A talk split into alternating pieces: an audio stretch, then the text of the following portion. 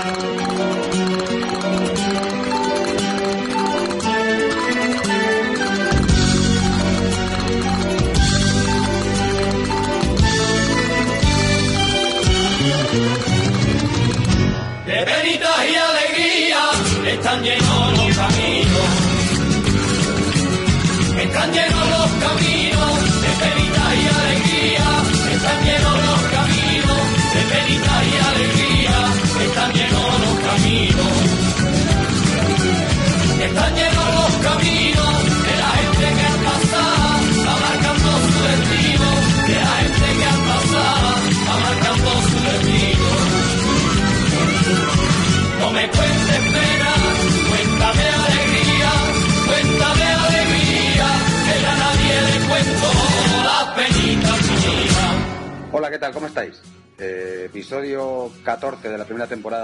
de Soy Madridista. Están yendo los caminos de penitas y alegrías y ayer nos tocó penitas, pero a mí de penas no me vengáis a hablar porque eh, se sale con el pecho bien lleno y luciendo galones cuando pasan cosas como la que desgraciadamente pasó ante el Bayern. Aquí seguimos de pie, más fuertes que nunca, más unidos que nunca pese a los ataques que estamos eh, padeciendo en estas últimas horas y con la liga tiro. Otros no tienen ni siquiera eso, no tienen dónde poder darse un lametón para dejar de sangrar. Para este podcast postraumático eh, tenemos un elenco ciertamente excepcional. Voy a empezar presentando al debutante, que es eh, una especie de... Bueno, una especie no, es un fustigador eh, de todo el pseudo madridismo, ese término tan de moda y que tanto irrita a algunos. Normalmente no son ni madridistas siquiera, con lo cual no sé por qué se preocupan. Se llama Óscar González, pero es Atooka, con dos OEs. Óscar, bienvenido y muchísimas gracias por estar aquí.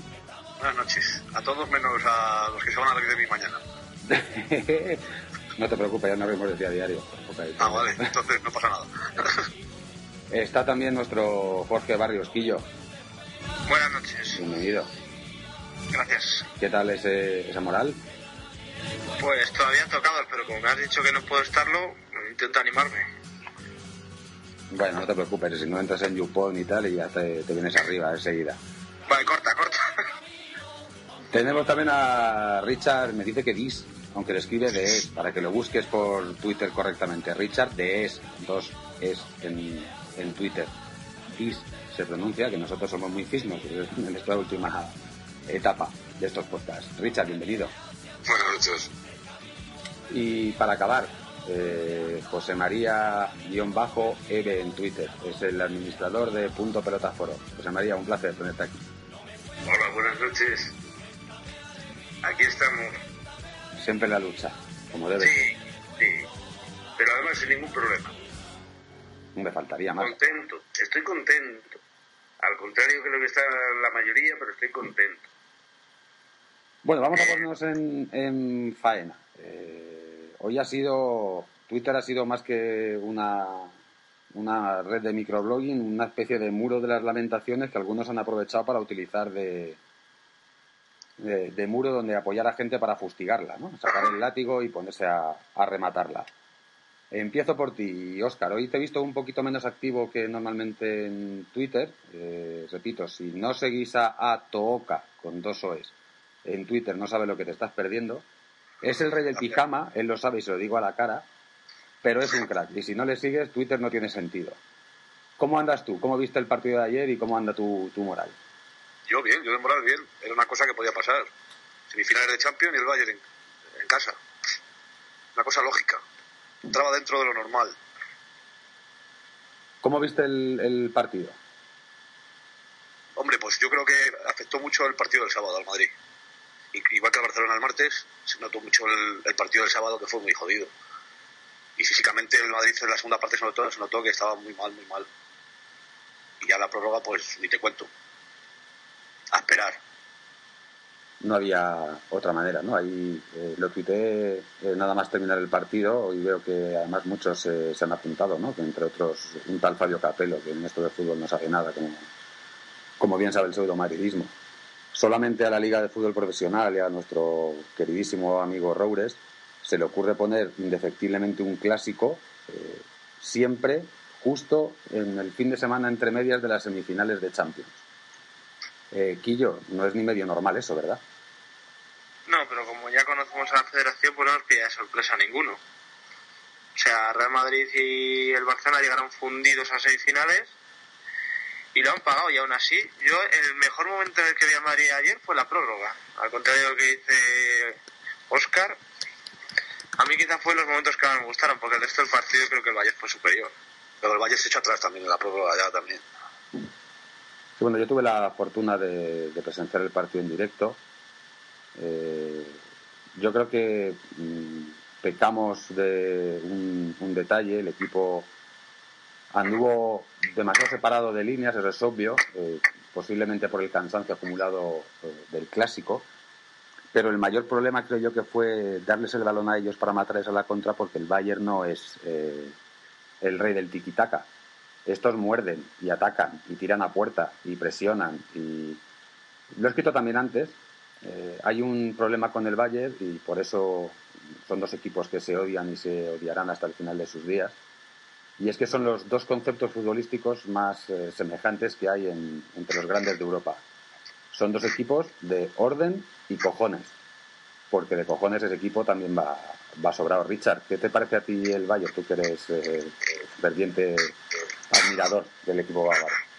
Vamos a ver, yo es que desde que tocó la, la eliminatoria con el Bayern yo estaba no acojonado, pero sí sentía que era muchísimo más enemigo que cualquiera de los demás. Eh, aquí, como siempre, tú lo decías hoy, los chauvinistas han despreciado al Chelsea, al Bayern y a cualquiera que hubiera, y a Brasil del 74 que hubiera venido. A mí el Bayern no me parece un buen equipo, a mí el Bayern me parece un grandísimo equipo, con muy buenos jugadores, la base de la selección alemana casi todos, Pastuber y, y Boateng son los centrales de la selección alemana. Boateng de, de lateral es malísimo, de, de central es bastante bueno. Kroos, aunque no ha estado muy bien en los últimos partidos con la Mannschaft, él solito ayer hizo un partidazo. Steiger empieza otra vez a, a coger el ritmo. Los dos extremos son muy buenos, aunque ayer uno estuvo mejor que otro. Y Mario Gómez, que a mí no me ha gustado nunca demasiado, cosa que pilla, cosa que remata. O sea que de mal equipo o de buen equipo, como decían ayer, nada, es un muy buen equipo. José María, tú eres de la opinión de que esta es una, una derrota que no supone nada más que, que seguir creciendo. ¿En qué te basas para, para eso? Pues hombre, porque siempre en todas las, eh, cuando sufres una derrota es cuando aprendes. En definitiva, el Madrid lo que lo que se le está viendo es que eh, por meses va creciendo un poquito más. Es verdad que este año va un poquito fundido porque realmente ha sido muy dura la lucha con el Barcelona. Les ha jodido a, los dos equipos y lo han acusado al final. Evidentemente, eh, eh, tanto el Barcelona como el Madrid son, bajo mi punto de vista, mejores equipos que los que han pasado a la final, pero les ha pasado factura eh, lo que han peleado durante toda la liga. Han estado, ambos conjuntos han estado utilizando 14, 15, 16 jugadores como máximo y, y han terminado absolutamente fundidos. Cualquiera de ellos que se hubiera relajado un poquito más habría perdido la liga eh, con mucha anterioridad a lo que estamos hablando ahora mismo, que todavía hay que ganarla. Yo os voy a soltar, eh, os voy a soltar una serie de bombas para una José María, eh, Sí. para que para que las vayáis eh, comentando entre vosotros, porque quiero quiero discutir de, de algunos temas. Eh, a mí particularmente, y es algo que escribiré eh, para el diario Fénix.com eh, y será publicado mañana, me parece que las semifinales de, Champions de este año lo que denotan es que eh, Del Nido tiene razón en lo de la liga de mierda. Ya no entro a valorar en lo del dinero de las televisiones. Me explico. Real Madrid y Barcelona en la competición española disputan dos partidos de máximo nivel por temporada, que son los que les enfrentan entre ellos, en competición doméstica me refiero, y luego otros partidos de máximo nivel, si se puede llamar así, son cuando en un encuentro cualquiera en el minuto 70 van palmando o empatando. Pero no hay ni la más mínima exigencia, con lo cual cuando llega un partido de verdad duro y no las bacalas estas infumables de primera ronda de Champions y cosas así, eh, se encuentran en inferioridad de, de- de- de condiciones respecto a sus rivales por el hecho de que no compiten en demasiadas ocasiones. No sé cómo lo veis vosotros. Yo suelto la bomba y discutirlo. No os arremolinéis todos juntos, ¿eh? que tenemos un problema serio. Vamos a ver, yo, yo creo que con el Madrid y con el Barça, eh, con el Barça sobre todo hasta hace bien poco, los equipos salían ya eh, palmados. Es decir, decían, ya hemos perdido, eh, a ver si nos suena, nos suena la flauta por casualidad, todos se cierran atrás. Y al final resulta que cuando sales a Europa y te encuentras con, con equipos como el Bayern, dices, coño, es que esto no es, es que esto es otra cosa. Y sí es verdad que puedes perder la costumbre de estar exigido no, no por un equipo que hace lo mismo que tú y gana todo, sino por una serie de equipos que día tras día, semana tras semana, te van poniendo en problemas y en dificultades. Ni al Madrid ni al Barça les pasa eso, salvo que un día se atasquen, como el Madrid con el Valencia, o la tontería del Levante, o, o las dos chorradas del, del Valladolid, perdón, del Villarreal y del Málaga. Pero no hay una exigencia semana a semana, sino una exigencia delegada entre los dos eh, eh, equipos. Tengo que ganar porque el otro gana, no porque el que viene a jugar conmigo me lo pone complicado, sino porque como sé que el otro no va a perder, yo tengo que ganar también. Los demás, ¿cómo lo veis? ¿Creéis que el, el- el nivel medio de la Liga Española es, eh, incide en, en que pasen cosas como la del Bayern? Yo no estoy de acuerdo. Cuenta. vamos, yo, yo creo que el nivel medio de la Liga Alemana no será, no será mejor que el de la Liga Española, por ejemplo. Pero No estoy de una acuerdo. cosa, una cosa, al, al haber menos diferencia entre el Borussia, el Bayern y los demás, porque hay menos diferencia entre ellos, la exigencia es, es mayor, porque te, te obligan a jugar con más tensión y con, con más atención durante todos los partidos. Aquí en Madrid y el Barcelona son 30 puntos mejores que el tercero. Bueno, pero no hay Bayern simplemente competición. Puede competir con el o sea que ahí la Liga Alemana tenía que pasearse igual. Si no lo hace porque no se la toma igual, no sé, es que no sé qué decirte. Yo personalmente yo creo que, que ocurren ambas cosas. Yo creo que es un poco mixto. Lo que es equipo, sin llegar a ser como el nivel del Bayern o del Chelsea, sí son bastante, bastante, eh, bastante grandes, porque cualquier equipo de la liga te pone las piezas en un momento determinado. Pero no solamente eso, sino que está como añadido que es que precisamente tu rival directo va a sacar los puntos y entonces te obliga por ambas partes. Primero porque tienes que, que ir a la estela del que, del que tienes al lado, del que sabes que te va a disputar la liga. Y por otro lado tienes también que los equipos, los propios equipos están saliendo a, a- a muerte contra ti porque lo que quieren es ganar ese partido. Y te ponen todas las máximas dificultades que pueden ponerte. Quillo, ¿tú qué opinas sobre esto? Pues la verdad es que el nivel es bastante bajo. Y el otro día creo que estuvimos publicando una cosa en gol.com que entre Real Madrid y Valencia hay más distancia que entre el Valencia y el descenso. O sea, fíjate cómo se da la cosa, que es que Madrid y Barcelona no tienen rival. Y yo creo que si se lo propusieran de verdad, salvo en los clásicos, podrían ganar todos los partidos. Si juegan al 100%. Y como habéis comentado, yo creo que les perjudica en Europa. Aún así, creo que Chelsea y Bayern no, no tienen nivel para superar al Madrid y al Barcelona. ¿eh? Por mucho que haya una diferencia entre sus ligas y tal, creo que no son superiores a Madrid y Barcelona. Sí, no son, no son superiores, pero lógicamente inferiores han demostrado que tampoco, que puedan competir de igual a igual, porque el fútbol se trata de eso, de competir. Eh, igual eh, que estoy jodido por la eliminación del Madrid, estoy tremendamente orgulloso de ver otra vez a mi equipo compitiendo con los mejores y al máximo nivel en, en unas semifinales de una Copa de Europa. Jugando de tú a tú. Antes nos eliminaba un club de Chichinabo como el Arsenal, perdón aquí yo, pero es un club de Chichinabo, el Lyon o la Roma en octavos de final, con todo tipo de estrategias y con todo tipo de, eh, de entrenadores. Yo he tenido que padecer cómo el Odense nos eliminaba, entrenado por un tal Jorge Valdano que parece que ha descubierto el fútbol y que además de perder con el Odense en el Bernabéu, también palmó con el Rayo, justamente el día que le despidieron. Y también he visto cómo hemos palmado en casa con el eh, Spartak de Moscú, de un tal eh, Radchenko. y cómo nos pasaba por encima el Ajax también con Valdano. Eh, Ahora, afortunadamente, estamos compitiendo al máximo nivel y para eliminarnos nos tienen que eliminar en los penaltis, pues porque incluso en un mal día, como fue ante el Bayern, no pueden con nosotros. Yo estoy muy orgulloso, pese a todo. No sé cómo, Pero- si vosotros vais sacando ¿Sabes pecho. qué pasa, Miguel? Que eso de vivir con el orgullo a mí no me gusta. O sea, eso de vivir orgulloso está bien, pero siempre te queda el sabor amargo y, de- y decir, es que este año la décima estaba más cerca que nunca. No, eso es mentira. Joder, te plantas Eso- la final contra un Chelsea diezmado por las bajas, Puedes perderla también, ¿eh? Y, de qué? Y no- ya y- y puedes no la perderla, puedes perder. evidentemente, pero yo sí, prefiero pasar mal que quedarme con el orgullo de qué bien lo hemos hecho y qué cerca Hombre, hemos claro, estado. Pero eso, eso Quillo es obvio, pero yo con la frase esa de la décima estaba más cerca que nunca, punto uno, es mentira.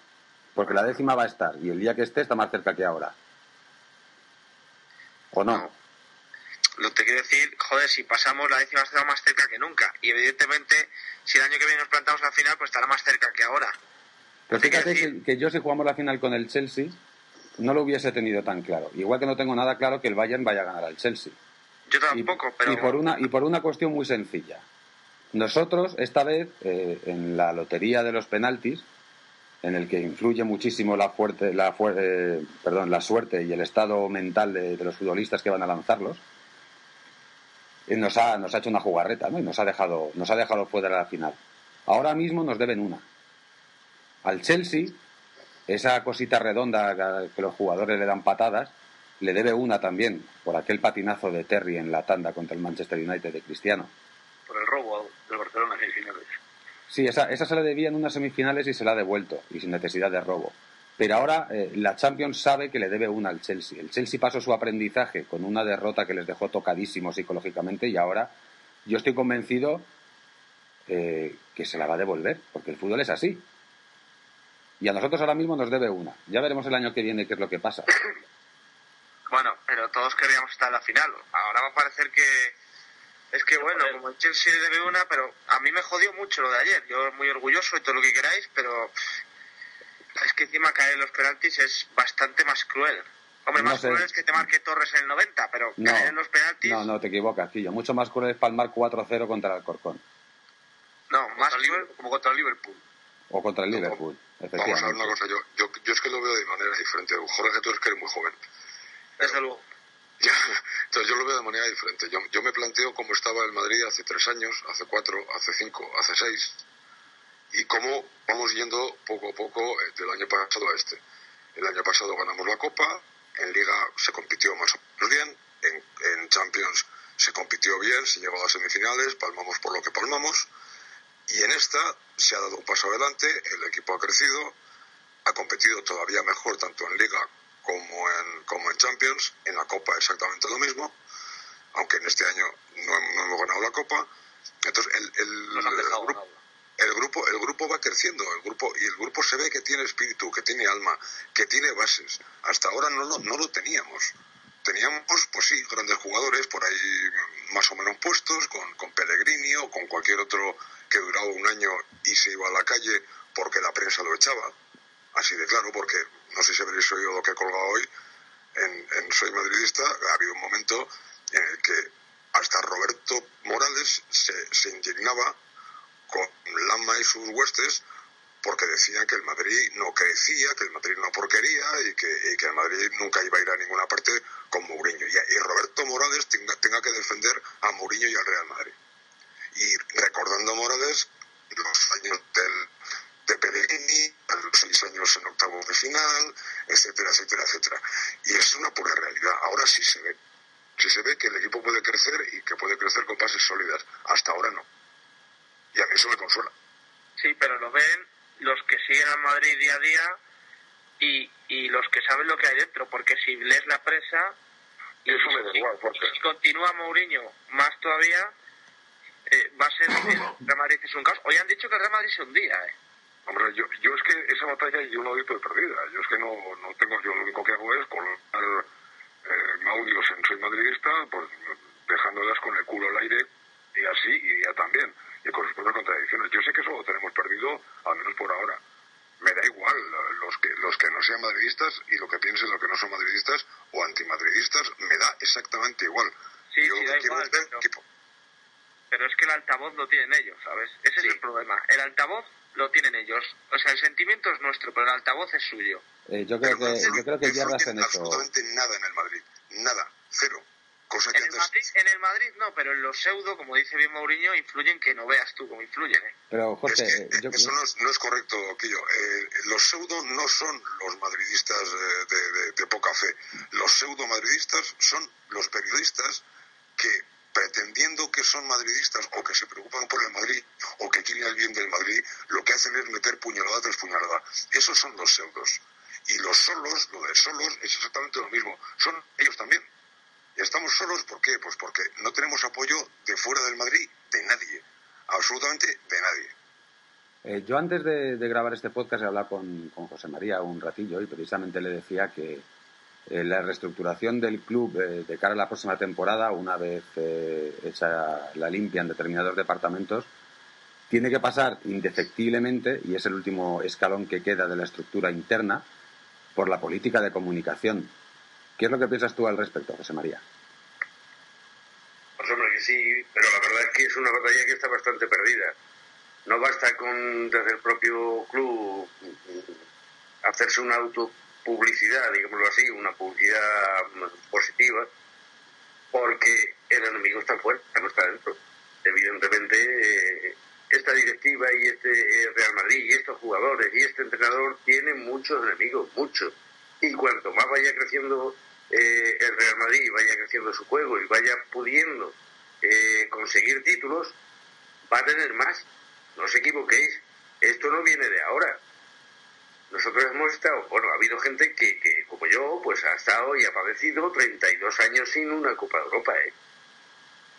Y hemos tenido tantos más enemigos cuanto más títulos se han ido consiguiendo y cuanto más grande sea Madrid, más enemigos vamos a tener, pero no solo en España, los vamos a tener en el mundo entero. También vamos a tener más amigos, evidentemente. Pero hoy por hoy lo que está de moda es sacudir al Real Madrid. Y aunque tenga un departamento de comunicación que haga una publicidad positiva, que haga una comunicación eh, eh, pro-madridista, no, es difícil que un Rubén pueda competir con, con el resto. Eso va a ser difícil, Miguel. Bueno, y es que eh, decía Quillo que es que eh, el micrófono lo tienen otros, ¿no? Y que es una batalla Claro. perdida. Pues yo, lo- yo no, no creo que sea así, porque ellos tendrán el micrófono, pero tú mm, tienes la clavija donde va enchufado. Y si sabes manejar esa clavija convenientemente, el micrófono puede funcionar o no puede funcionar. Aparte que hay un, un tema fundamental ahora, he leído hace un ratito, que los ingresos publicitarios eh, de los grandes medios han caído cerca de un 35% en este primer trimestre del año. Eso es la clave. Con lo cual, eh, es una carta que también tienes que saber jugar. Yo, por ejemplo, yo soy periodista y sí, pues claro, yo recuerdo con añoranza la, la etapa de los entrenamientos en la antigua ciudad deportiva, ¿no? Donde prácticamente te metías hasta en los vestuarios, donde acompañabas a los futbolistas hasta su coche, ibas charlando con ellos tranquilamente, donde después te tomabas un café eh, o una cervecita con ellos antes de que tirasen para su casa. Y hemos pasado a una época en la que ahora mismo ves 15 minutos del entrenamiento. ¿Y por qué tienes que ver 15 minutos del entrenamiento? Yo es que es algo que no entenderé jamás. ¿Dónde está escrito que, yo, que un periodista tiene que ver 15 minutos de un entrenamiento? Que sí, que sé que es contraproducente para mi profesión, porque hay que currar. Que es muy fácil ir a un entrenamiento a tocarte las pelotas y hablar con el compañero del medio de al lado, a ver qué dos tonterías se te ocurren para vender en tu medio y que todos den exactamente lo mismo, cobrarte las dietitas por pasarte un día fuera de la oficina y volverte.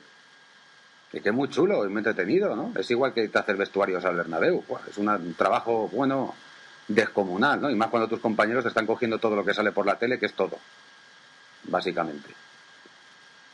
Entonces yo creo que es eso, hay que saber eh, que el que tiene el enchufe del micrófono es el propio Madrid y es el que tiene que saber, eh, ahora le voy a dar a on y ahora le voy a dar a off.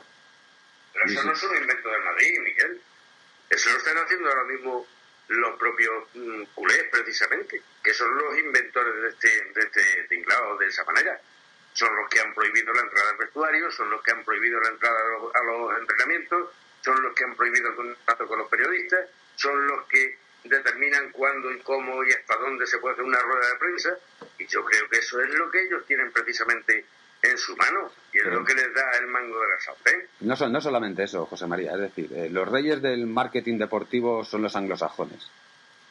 Y tenemos dos vertientes. Por un lado tenemos la vertiente americana, donde se meten con cámaras hasta eh, periodistas eh, mujeres en los vestuarios masculinos y no hay ningún problema. O tenemos la vertiente inglesa, que en el fútbol es lo que mejor funciona.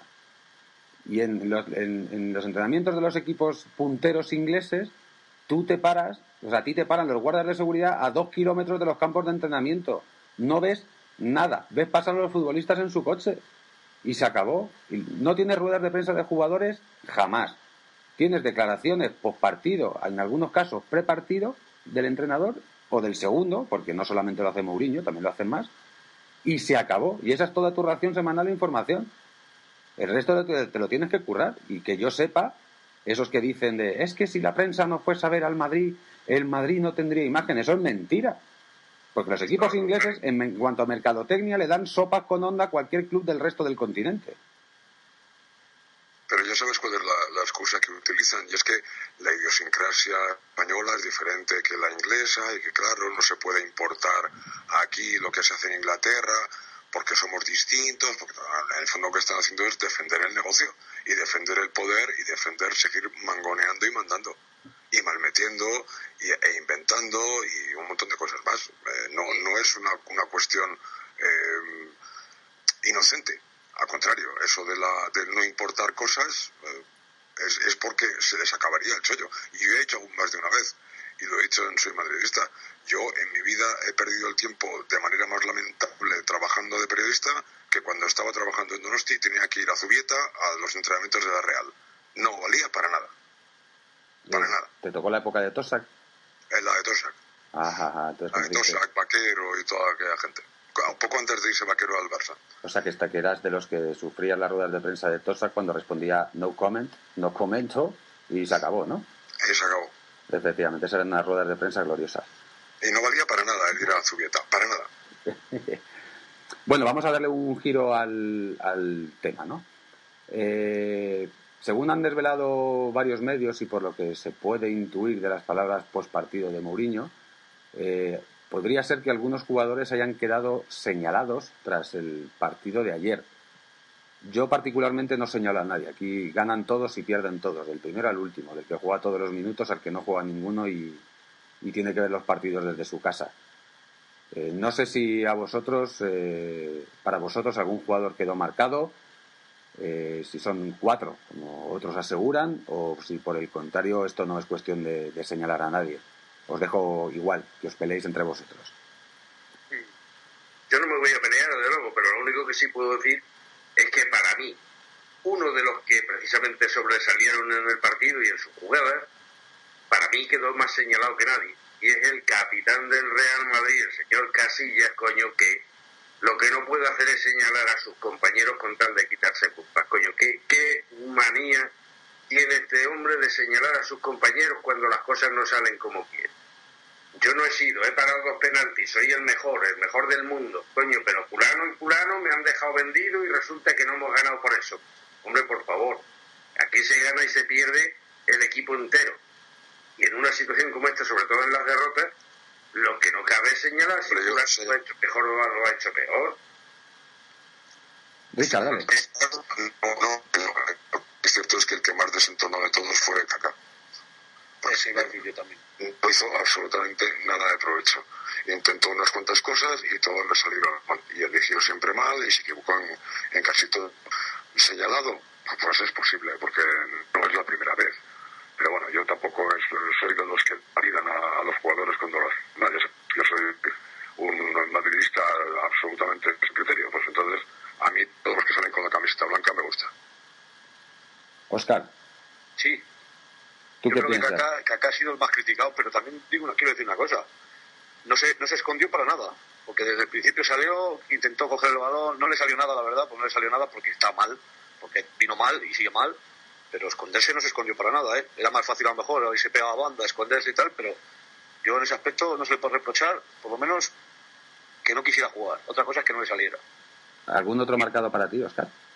Para mí no. Para mí ninguno, porque aquí se ha marcado mucho el Twitter a Ramos, para mí hizo un partidazo, en, en defensa fue con Pepe espectacular y el penalti le puede fallar cualquiera. El que le tira, claro. El que no le tira no le falla. Eso seguro. Ramos bien, excepto en la última, en la penúltima jugada de la Sí, primera una un balón, de, sí. la, de la de la última parte, de pronto en la segunda parte, que recogió un balón cerca de la defensa y en lugar de, de irse hacia el medio o hacerlo a compañero, se fue a la banda y la quitó Mario Gómez. Y hubo un contraataque de, de 10 metros y casi nos en el, el 2 a 2 en ese momento. Sí, lo- sí, ahí, yo le habría matado ahí por, Y por apuntarse y por hacerles gilipollas. Pero lo demás estuvo bien. Y Pepe, ahí, todo- Ahí en casa disfruté. a Pepe le han dicho que, que es el culpable de la eliminación por el penalti que hizo y Pepe hizo un partidazo. Buah, un partidazo bestial. Y yo, ¿tú cómo, cómo lo viste? Yo no voy a señalar a nadie porque no lo suelo hacer y menos en una semifinal del Champions que vete a saber las veces que llegamos en los próximos años. Pero sí quiero decir que ayer en Twitter hubo una injusticia con Kaká tremenda. Pero leer burradas, o sea, el querido Novi creo que se estuvo estuvo haciendo un follow toda la noche porque se decía cada burrada. Yo llegué a leer que era un hijo de puta, un vendido, que era poco menos que una mierda. Perdona, pero como dice Oscar, por lo menos lo intentó. Fue pero de Contrao, ¿eh? Todavía, de la semana pasada, ¿eh? No, de pero es que hay otros, hay otros que además de estar mal se esconden.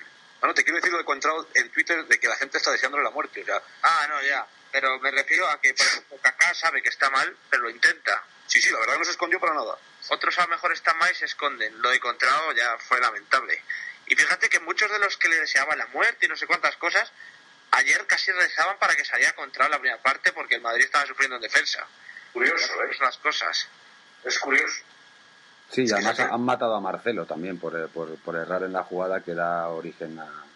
Marcelo que se hizo una 2-1. jugada que ya hubiera firmado Cristiano Ronaldo en la segunda parte, o no sé si fue la prórroga ya, que La prórroga fue, fue el final. La prórroga. Pero vamos, no sé, eh, el madridismo tiene el problema de que siempre acaba dividido, siempre, siempre, siempre.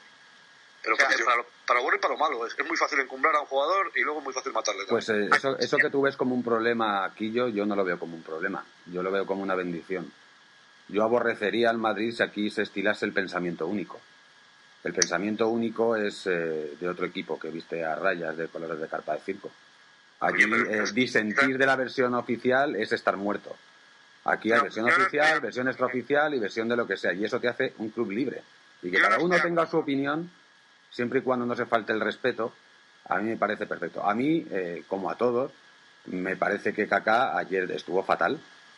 No se escondió, pero estuvo fatal. Pero también digo que yo soy Mourinho y yo también hubiera sacado a Kaká antes que a cualquier otro. Hubiera sacado a Kaká por varias cosas. Lo primero porque es un tío que tiene experiencia al más alto nivel. En segundo lugar porque estás hablando de un tipo que ha sido balón de oro en alguna ocasión. Y en tercer lugar porque te da ese plus en el centro del campo que era precisamente lo que, lo que necesitaba el Madrid en ese momento, que era oxígeno en esa zona cuando el Bayern ya estaba mucho más eh, tocado físicamente.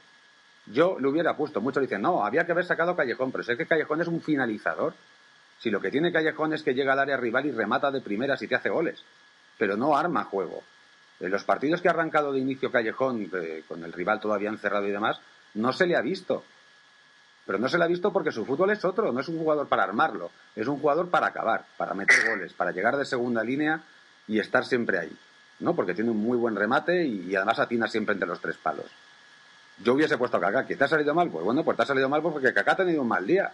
Ya, pero lo de la división de la afición está bien hasta cierto punto, porque hace cuatro meses, después de un Madrid-Barça, en Twitter también había más de uno, de dos y de diez que decían que Cristiano Ronaldo no tenía sitio en Madrid y que se tenía que ir en verano. Pero Bueno, es que esa, es su ¿eh? opinión. ¿Y por qué no va a ser su opinión, Quillo?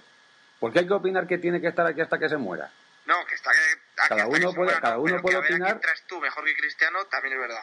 Bueno, pues pero también es verdad, eso es lo que pensamos nosotros, pero yo dejo que la gente piense lo que le dé la gana. Pero es que hubo gente que le pitó en el Bernabéu. Y no le ha Yo hecho pero vamos a ver, pero Quillo. Pero eso no le ha hecho mejorar a. Cristiano. Eso no le ha hecho mejor a Cristiano. Sí, pero en ese momento yo sentí envidia, lo siento mucho por lo que voy a decir, por cuando en el Camp Nou falla Messi y corrían su nombre. Ahora lo hacen en el Bernabéu. Pero en su momento Cristiano ha tenido que pasar mucho para que corren su nombre. Ha tenido que meter 300.000 millones de goles para que me corren su nombre. Es que, por ejemplo, tú eres No joven. justo. pero Hugo Sánchez para ganarse el, el placer de todo el madridismo las pasó canutas. Que tú te crees que Hugo Sánchez es un gran ídolo del Bernabéu, pues las tres o cuatro primeras temporadas y metía 40 goles por temporada también, el Bernabéu le llamaba puto indio.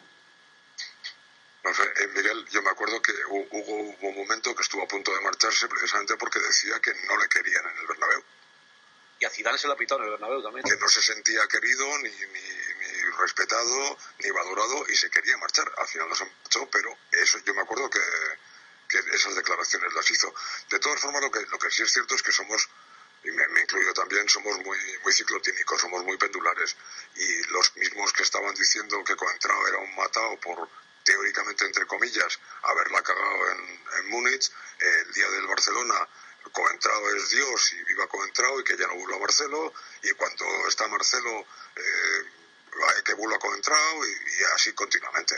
Hay una gente que tiene todavía menos criterio que yo y se mueve por impulsos y les da por insultar a todo lo que se mueve como algo no les guste en ese momento. Una semana antes a ese mismo jugador le están poniendo en los altares y una semana después le van a hacer lo mismo. El problema igual es ese, pero es, más ruido que otra cosa. Y yo creo que la gente que hace ruido es minoritaria en, en relación a, a los que más o menos son sensatos dentro de- del mundo del Madrid. Sí, pero esa es la que más se escucha. No es que mí escuche mal. envidia- a mí me da envidia de, de, de los culés precisamente de eso, macho. Eh, apoyan a su equipo a muerte y les Bueno. aúpan. Bueno, la modelo- sí, ahora que ganan, ahora que ganan. apoyan ahora, apoyan ahora que lo ganan todo. Eh, de Ahora, todas ahora. formas, eh, Claro, veo, las pañoladas, veo que no habéis escuchado el, el podcast eh, justo posclásico. Eh, Calabres, Jorge, el subdirector de este tinglao llamado Soy Madridista, estuvo en el, en el No Camp, el- en, el Barça Madrid del otro día. Estuvo comprando una localidad de a pie fuera de los aficionados del Madrid e incrustado ahí entre, entre la gente blaugrana, pobrecitos ellos. Bien, pues eh, él ratificó que el barcelonismo se avergüenza de Dani Alves. Lo que pasa es que, claro, no lo vas a leer en ninguno de sus medios. Que les daba vergüenza. En la agresión que protagonizó a Cristiano Ronaldo, la gente era un clamoreo diciendo que ya está otra vez esteliándola, que es un sinvergüenza, que, que- si no estuviese en el Barcelona, pues, eh, pues, eh, iba a ser el jugador más marrullero de la primera división, etcétera. Que hubo pitos contra Xavi Hernández y contra Busquets por empeñarse en jugar al toque y no ser más directos. Es decir, lo que venden los medios no es la realidad tampoco. Lo que pasa es que los medios son tan afines que ocultan cualquier símbolo eh, que se aleje del pensamiento monolítico que quieren instaurar. Justo lo contrario que sucede eh, con el Real Madrid. Eh, ya, pero es lo que comentamos José y yo entonces. O sea, eh, los que se pronuncian eh, lo hacen muy alto o se les oye mucho más. Por ejemplo, los que critican el Real Madrid se les oye mucho más que los que pueden criticar en algún momento en Barcelona. Entonces tú tienes la sensación siempre, por, por el ruido mediático o por lo que se mueve en redes sociales, que la afición del Real Madrid está más dividida que lo que puede estar el Barcelona. Eso es así. A ver, el problema es que también, Quillo, yo por ejemplo, yo en mi, yo no sigo absolutamente a ningún aficionado del Barça. Creo, si hay alguno, no lo dice. Eh, y, en, y en mis menciones no hay un solo aficionado del Barcelona, porque en cuanto veo alguno lo bloqueo. Es que es así de claro. O sea, es que yo no sé lo que piensa Barcelona, es que no me interesa lo que piensen. Es que no me interesa lo que piense un aficionado del Atleti, que esté contento porque se va a Bucarest, o dice que preferiría que la final fuera en Sebastopol. Es que me da igual, yo no entiendo de sentimiento atlético. No tengo ni idea de por qué un tío se hace del Atleti. Yo no sé por qué dicen que el Adrián este es tan bueno cuando a mí me parece una castaña pironga. No lo sé, porque ni sigo al Atleti, ni lo veo, ni leo su información porque no me interesa. Entonces a mí un señor que va de periodista radiofónico o escrito o en televisión, que ha declarado que es del Atleti, o que todo el mundo sabe que es del Atleti y hable de sentimiento madridista, yo, con todos mis respetos para él, me parto el culo. ¿Pero qué sabrá? Todo lo, que todo lo que tú quieras, pero eso induce a lo que es la masa reír, macho, y es la que se produce, la que se pronuncia después. Y eso es lo que crea la, la, la corriente de opinión en todos los medios sociales. Y eso es lo que multiplica ese pensamiento único. Las frases consabidas, lo que todo el mundo dice, y que cala en nosotros también, ¿eh? que cala en el madridismo, que es que tiene cojones que tú tienes que leer a muchos madridistas hablando exactamente lo mismo y de lo mismo que lo que hablan los culés. que si la cantera, que si los valores, que si no sé qué. Pero dice, pero no, pero esto, ¿esto qué es, coño? Si es que Claro. están intoxicados. Es lo que llevo diciendo yo desde el principio. Ellos tienen altavoz. Tú pones cope, palos a Mou. Pones la SER, palos a Mou. Pones la 4, se ríen de un mendigo y palos a Mou. Y así estamos todos los días. Y entonces la gente... eh, La se lo cree, porque la gente al final se lo cree. Si no tienes personalidad te lo crees. Pero es que hoy, que si el Madrid está hundido, el debate de la Copa, no sé quién lo ha puesto hoy, que si el Madrid gana con la continuidad de Mourinho, ¿pero de qué estamos hablando? ¿De qué estamos hablando? Es que al final la gente se va a creer al final que Mou es la bicha, que ha venido aquí a hundir al fútbol español, que hoy Tiago y Soldado se han pegado porque Mourinho ha querido, porque tiene a todo el mundo crispado. Es que de eso se trata. Y es lo que trata y es lo que intentan, macho. Es que le están convirtiendo en el maligno. Sí, pero ¿Qué pues, me están convirtiendo en el, en el maligno por el simple hecho de no ser español. Correcto. Es decir, España es uno de los países más racistas del mundo. Y quien diga lo contrario es que no vive en este país. No tiene ni puta idea de dónde vive. Coño, pero si Pep Guardiola tampoco es español, carajo. Y Bielsa. Y Bielsa tampoco. Sí, pero, no, no puede, no puede pero da igual, por- pero da igual. Si, si- si el, el español tiene alma racista pero conquistadora.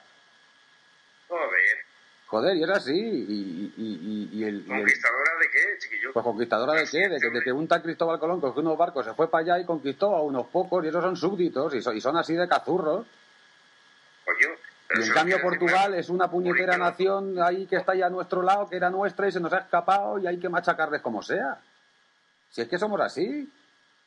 Yo siento mucho, pero estoy de acuerdo con Miguel. Además, lo he escrito esta mañana que soy madridista, que después de ganar el Mundial, en España no hay ni una crítica, ni una, en ningún periódico, en ninguna radio, a un jugador español. Ni una.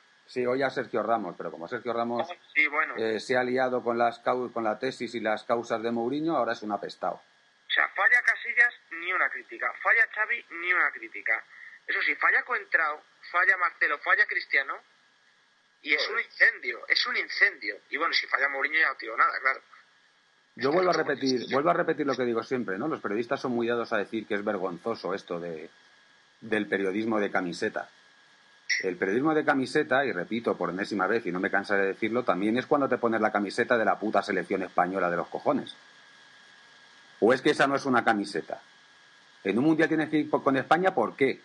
¿Por qué tienes que ir con España? ¿Porque tú has nacido en España? Entonces un señor de Valladolid no puede ser del Madrid, tiene que ser del Valladolid. ¿Qué hace la SER de Valladolid? O la COPE de Valladolid, hablando del Madrid. Que den el programa su horita entera hablando del Valladolid. A mí que no me vengan a dar lecciones de lo que tiene que hacer un periodista y lo que no tiene que hacer.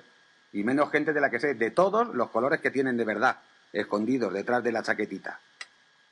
A mí clasecitas ninguna, ya a estas alturas. Con 40 tacos, clasecitas pocas. Miguel, una, cosilla sobre el tema de la selección. Yo es que me, me fijo en cómo los van nombrando a todos los jugadores eh, y normalmente bueno, hay una serie de, de ellos a los que siempre les ponen el apelativo de, de la misma manera que dicen el eh, el mejor equipo del mundo, que aparece su nombre oficial ya eh, desde hace un par de años, eh, es Busquets, campeón del mundo, Xavi, campeón del mundo, Casillas, campeón del mundo. Campeón- pero hay dos, sobre todo uno, uno al que nunca le ponen eso detrás, que es, incluso al Biol se lo ponen y eso que no juega, que son Arbeloa, que es uno al que nunca se lo ponen detrás, y el segundo ahora es Ramos. Pero sobre todo Arbeloa, Arbeloa lo tienen crucificado. Y toda la mandanga esta de Juan Fran Torres, tal, tal, tal, tal, ¿dónde juega Juan Fran Torres en el Atleti? Sí, De sí, no, lateral está derecho, claro. ¿no? Porque, y a Arbeloa lo tienen cruzado. Y es al único al que jamás, después de su nombre, se le pone el calificativo de campeón del mundo. Nunca. Pero tú fíjate, si solamente hay que ver las retransmisiones de algunas cadenas donde, eh, donde va gente eh, de, petón, de la empresa Bahía, que yo no entiendo qué hace una agencia de representación de futbolistas dando su opinión sobre fútbol. Hoy, por ejemplo, eh, he salido un momentito de casa, iba con la radio del coche puesta, venía oyendo Radio Marca, y había un petón boy comentando el partido del, del Atleti. Pues ha crucificado a Tiago porque le apetece. ¿Por qué? Porque Tiago es de Jorge Méndez. Y Petón ha dejado de olerlas en el Calderón porque se han colado Quilón y Méndez cuando antes él mandaba ahí y ahora se trata de atizar a todo lo que no huela a sus representados. Es que es una vergüenza. Es que es una vergüenza, es una guerra de intereses. ¿Qué hace Petón en punto pelota todos los años? Este año por lo menos tiene razón. El Madrid quiere a Javi Martínez. Pero los medios donde va Petón, todos el mismo día de repente dicen, el Madrid quiere a Javi Martínez. Una semana después, el Madrid quiere a Jesús Navas. Y dos semanas después los dos renuevan. Es que es la hostia, macho, y la gente no se da cuenta de esas cosas. José María, estabas hablando tú, de ¿no? los representantes, eh, a- mi mujer suele ver Sálvame y esas cosas. Y, y yo lo que, lo que siempre le digo es que deberían poner un cartelito debajo de cada invitado que llevan quién es su agente, quién es su representante.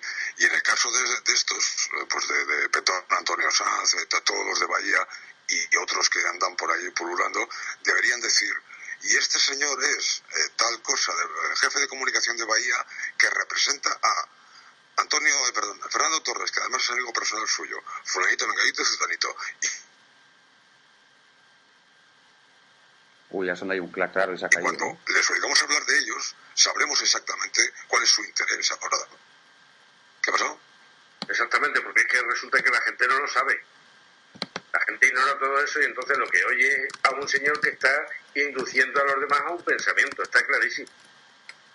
Hombre, y también te encuentras que en punto pelota está pulido y la gente que no sepa y diga, ¿quién es pulido? Pues pulido es el jefe de Deportes 4 y es reconocido antimadridista.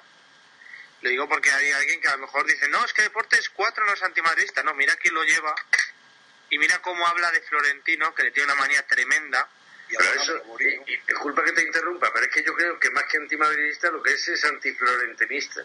Correcto. Y le ves cada día que va a punto pelota que suelta unas pullas que luego dices, ya veo cómo va Deportes 4 así y por qué. O sea, si este tío es el jefe, joder, por lo menos guárdate un poquito. Guárdate un poquito que te está viendo todo el mundo. Oscar, ¿tú consumes eh, información deportiva? ¿De qué tipo y qué es lo que te pone de los nervios?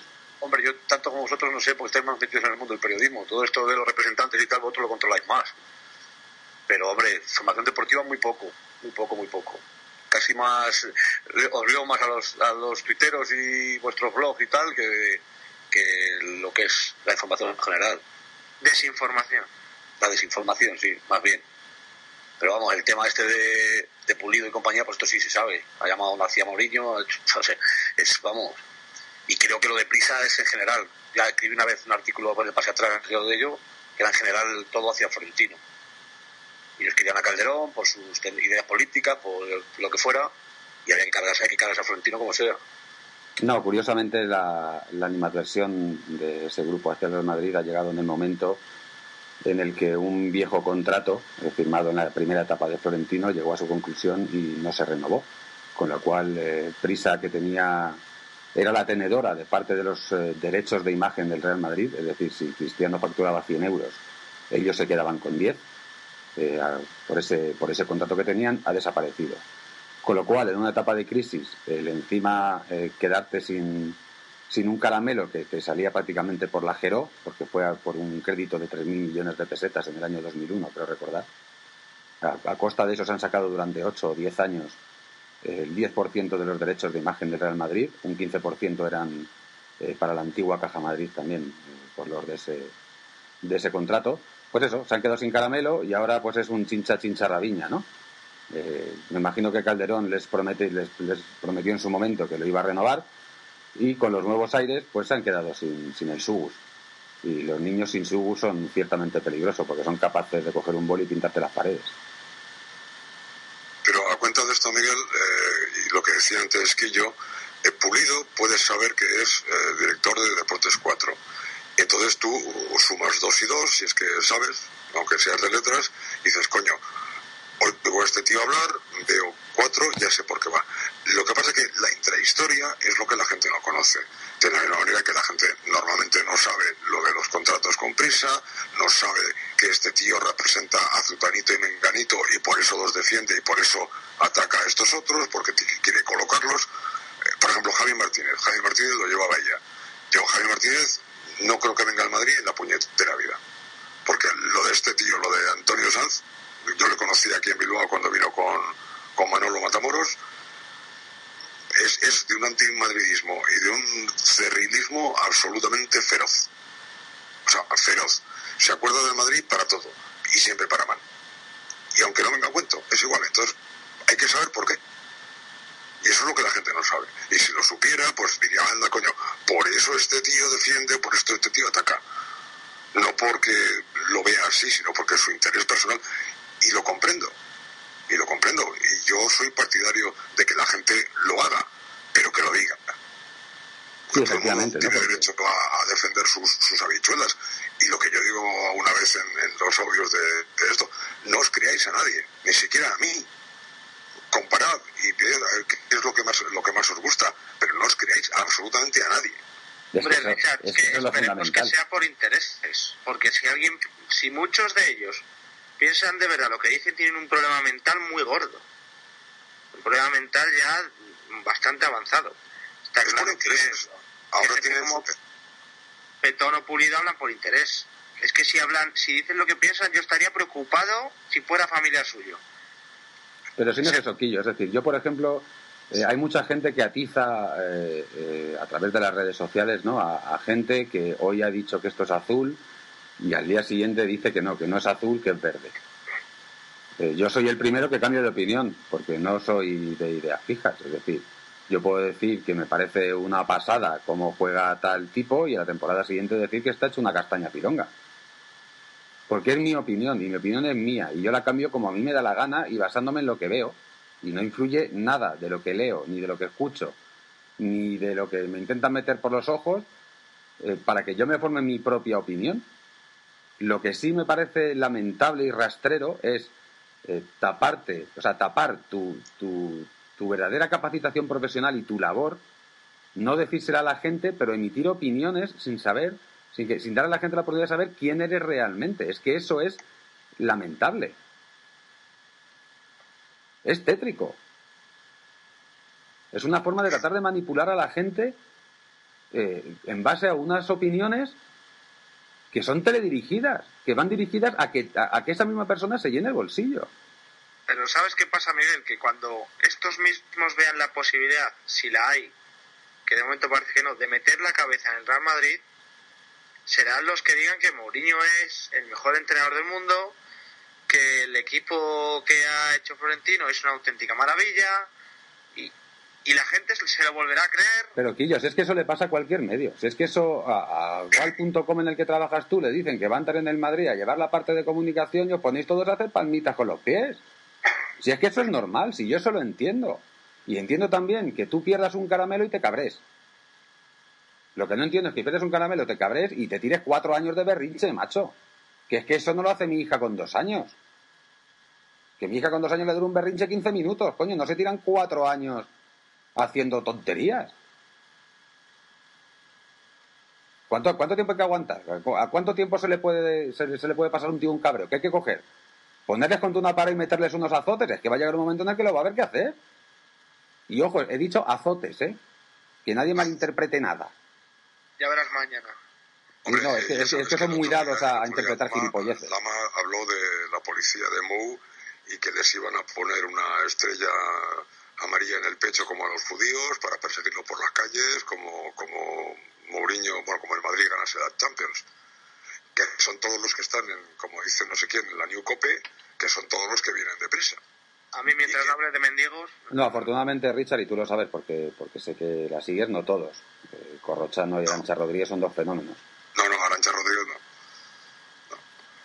Pero todos los que vienen, todos los que vienen de, de, de la SER, es una cosa increíble. Llevan ahí el gen, el, ADN prisa metido el cerebelo y es alucinante. Lo, de ayer era, era de locos. Y lo que he puesto hoy en el audio es una ínfima parte.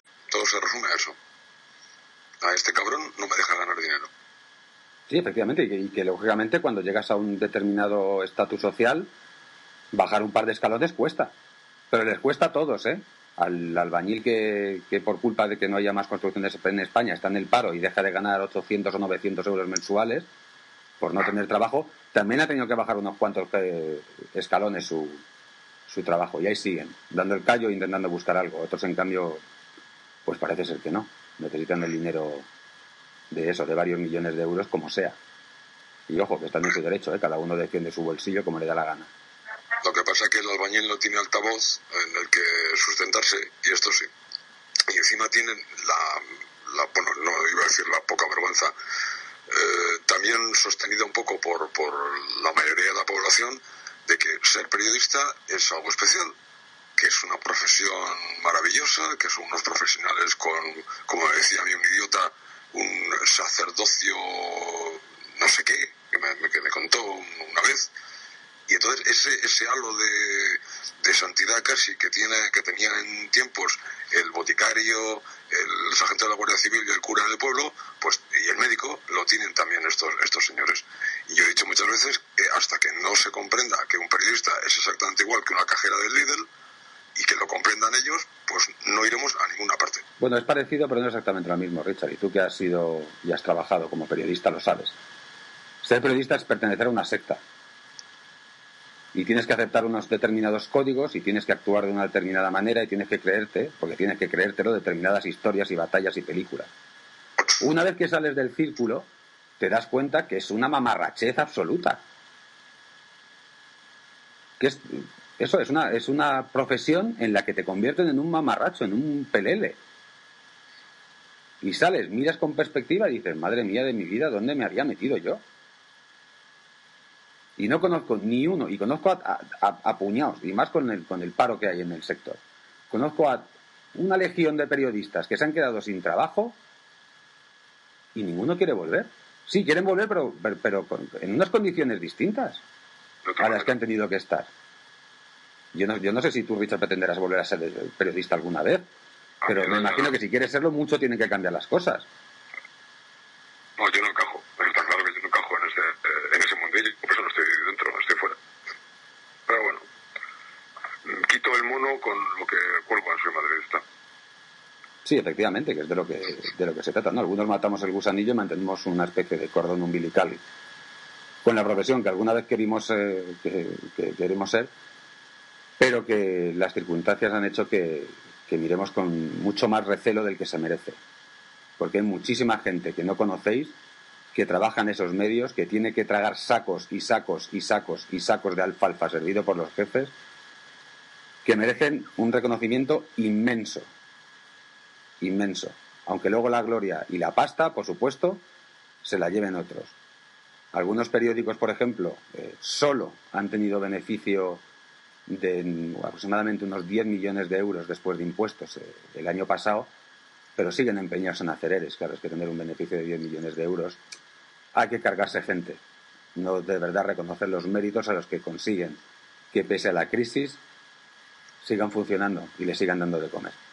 Bueno, que nos hemos pasado, nos hemos desviado del tema, hemos dejado de hablar del Madrid para hablar de señores con pluma y micrófono, y no es precisamente del carnaval de Tenerife. Llevamos una hora y pico de programa, más de los 45 prometidos. Va a haber más podcasts, así que eh, siento que este haya sido tan largo que os hayamos reventado los oídos y que os haya resultado coñazo, pero de todo hay que hablar de vez en cuando. Muchas gracias por estar ahí, eh, Richard, Oscar, José María, Quillo. Repito, muchísimas gracias. Sois unos cracks, sin vosotros esto no, no tendría sentido. Pues gracias a vosotros. Y como siempre digo y como siempre acabo,